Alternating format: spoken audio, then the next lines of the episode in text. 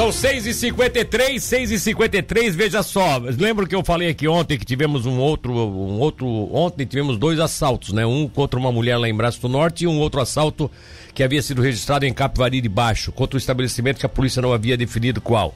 A gente acabou descobrindo durante o dia. É, foi na rua Nereu Ramos, ali em Capivari, e é um posto de combustível, o mesmo posto de combustível que no sábado já havia sido assaltado, com as mesmas características, né? Cidadãos chegam, os dois chegam ali, os ladrões chegam ali, né? Eles fugiram do local que fica na Avenida Nereu Ramos, levando cerca de R$ reais nesse roubo, que, nesse assalto que aconteceu, é, no caso, anteontem à noite, né? O assalto mais recente que havia acontecido é, foi no sábado, o anterior foi no sábado, tá? Naquela ocasião eles não. O pessoal do posto não registrou, ao menos não anunciou, ou a polícia não anunciou quanto é que eles tinham levado. E agora acabaram levando R$ 1.500 nesse assalto que aconteceu nessa noite de quarta-feira por volta de 20 horas. No sábado também aconteceu a mesma coisa. Eles vão no posto, chegam ali, pegam o, o, aquele, aquele frentista que estiver ali, já rendem o frentista, já pede, lá pede o dinheiro, fazem ame, ameaça como se tivesse uma arma, ninguém sabe se realmente tem arma ou não, mas eles agem dessa forma. O pessoal também libera, enfim, né, não vai reagir, não há reação, então, consequentemente. Uh, os, esses postos ficam como alvo fácil, né, de, desses assaltos. E assaltos assim, sem, sem carro, sem nada, os caras chegam e é para pegar dinheiro para comprar droga, né? Pode ter certeza que é isso, né? Infelizmente, mais uma vez esse posto ali em Capivari foi assaltado. Olha só, o jovem de 22 anos foi preso em Jaguaruna por, por ser suspeito de participar de uma tentativa de homicídio em setembro do ano passado na Garopaba do Sul. É, terra do nosso nosso querido Ricardo, né? Que tá sempre lá o Rica, né? Olha só, desde então ele era considerado foragido. O mandado de prisão foi cumprido na manhã desta quinta-feira. O jovem foi encaminhado ao presídio regional do Tubarão. Não tem nada a ver com o Rica, tá? Eu falei aqui que a, a Garopaba do Sul, que é a terra do Ricardo, né? Nosso querido Ricardo aí colega de, de, de, muitos anos já. E, e, e, e, no local, inclusive, a polícia apurou que o homem de 27 anos, acompanhado de um comparsa, dirigiu-se à casa de um jovem de 24 anos e contra ele efetuou disparos de arma de fogo, os quais não atingiram a vítima por circunstâncias alheias à vontade do atirador. E aí a gente até lembrou disso aqui, o cara tinha dado vários tiros, não tinha acertado o rapaz, mas de qualquer forma a tentativa de homicídio se qualificou e foi em cima disso que a polícia acabou prendendo esse sujeito, tá? Olha, em Imbituba, um traficante foi detido com drogas e dinheiro na comunidade da Vila Nova uma grande quantidade de, de, de, dinheiro e também de drogas a polícia de Ibituba encontrou em cumprimento ao mandado de prisão na casa desse traficante que já é conhecido. Tivemos também, ainda no balanço policial, uma foragida da Justiça Federal do Paraná que foi presa pela polícia da região. A polícia de Braço do Norte, que deu cumprimento a um mandado de prisão expedido pela Justiça Federal do Paraná, em desfavor de uma mulher de 29 anos teria participado do crime de extorsão mediante sequestro cometidos contra um servidor da Caixa Econômica Federal na cidade de Astorga, no Paraná, no ano de 2014. Outro caso interessante aqui na nossa região é, foi a apreensão por parte da polícia de mais ou menos 25 mil em produtos obtidos por golpistas. Vocês lembram da, do golpe das duas mulheres contra essa padaria aqui em Tubarão? Pois é, a polícia prendeu as duas e já foi até uma casa em Itapirubá, aonde tinha uma terceira pessoa nesta casa e aonde eles depositavam, onde eles estavam morando, basicamente, né? E de lá eles operavam o golpe e tal. E de lá também saíam as mulheres para retirar os produtos aqui em Tubarão, Laguna, enfim, cidades da região. E aí a polícia, além de ter prendido, após os depoimentos dessas duas que foram é, presas anteontem aqui em Tubarão de Fronte, essa padaria ali na Praça 7, além de ter é, prendido uma terceira pessoa que elas acabaram entregando, apreenderam na casa diversos objetos, mais ou menos 25 mil reais em produtos obtidos por golpistas aqui no comércio da nossa região. E tudo foi recolhido naturalmente, né, pela Polícia Civil. Outro caso. Uma briga entre parentes no bairro Passo do Gado, em Tubarão, acabou com a chegada da PM. Segundo o boletim de ocorrência do caso, a família vive em um terreno onde ficam quatro casas e a briga generalizada teve início quando os cachorros de um dos moradores começaram a latir. Uma das outras, mora, uma das moradoras que também mora naquela região, ou seja, numa daquelas casas ali, falou que jogaria água nos animais. E aí a dona dos cães ouviu, iniciando uma discussão. Depois as duas se agrediram com socos e até mordidas. A filha de uma delas e os maridos também se envolveram.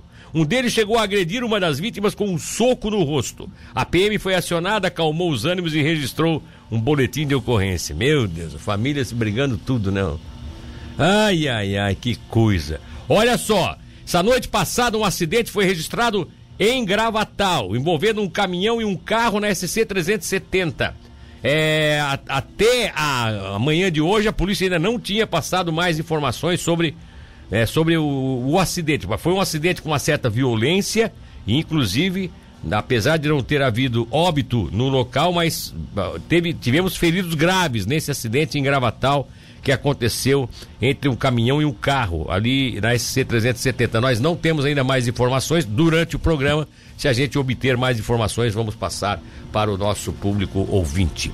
Tem um caso aqui que registrou da Polícia Militar, chamou atenção sem dúvida alguma. Nós tivemos é o furto. É, a guarnição da militar foi acionada via central regional para registrar o furto é, na igreja, numa igreja na Marcolino Martins Cabral, no centro. No local, a guarnição conversou com o solicitante que informou que ao abrir a igreja, é pra, possivelmente uma igreja evangélica, não está definida, não está de, não tá aqui anunciada qual é a igreja, mas acredito que seja uma igreja evangélica. É, ele foi numa outra sala tomar água, quando abriu ontem por volta de 7h40 da manhã o estabelecimento, né? Quando ele foi tomar água numa outra sala, quando ele voltou, tinha um sujeito que passou a mão no notebook que estava sobre uma mesa e saiu correndo, tá? Foram realizadas rondas ali pela guarnição, mas não foi encontrado nada.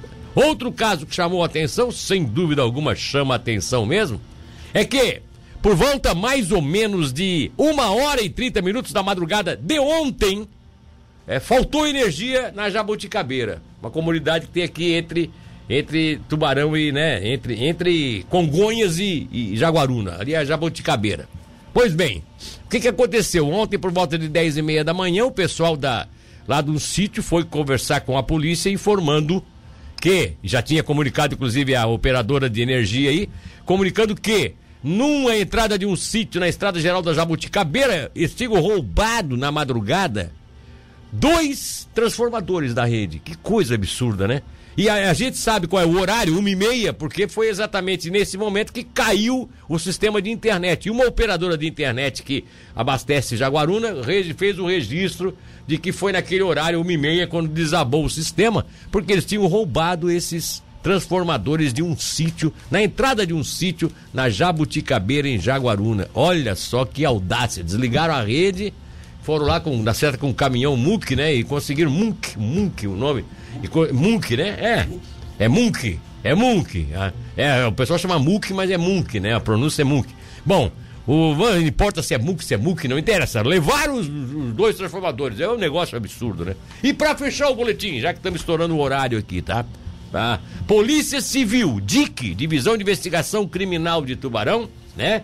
comandada pelo André Crisóstomo, também com a participação do delegado Bruno, enfim, os delegados todos acabam se, entrando nessas operações quando elas acontecem. Polícia Civil de Tubarão, através da DIC, elucidou um assalto que ocorreu no dia 16 de agosto. Vocês estão lembrados? Nós divulgamos aqui, por volta de meio-dia e 40, no bairro de Humaitá, a, a, a, uma senhora foi agredida ali na rua Roberto Zublick, né?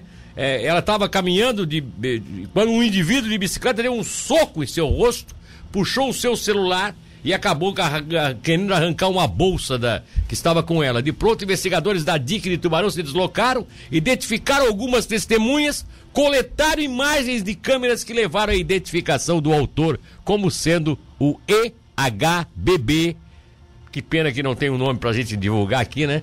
De 29 anos, natural de São Paulo. E aí é óbvio, a polícia seguiu, a, seguiu o, rastro, como diz a coisa, como se diz na gíria, né? Segue as, segue o dinheiro, né? Aqui a polícia seguiu o rastro de investigação e foi chegar até ele e conseguiu prendê-lo ontem é óbvio, até com um mandado de prisão expedido pela Justiça da comarca de Tubarão. Tá aí, portanto, mais um caso de assalto elucidado na cidade e mais um assaltante fora do roteiro. Tomara que fique bastante tempo lá, porque daqui a pouco fico entre sai, entre sai, e quem sofre aqui atrás é a comunidade, a sociedade refém desses vagabundos e a polícia, né, que às vezes fica trabalhando, trabalhando, trabalhando para depois ver o cara solto novamente. Vamos aguardar que esse, vamos esperar que esse cara fique bastante tempo na cadeia. Gente, e se regenere, né? E se regenere. O que não é fácil, mas vamos aguardar. Esperança é a última que morre.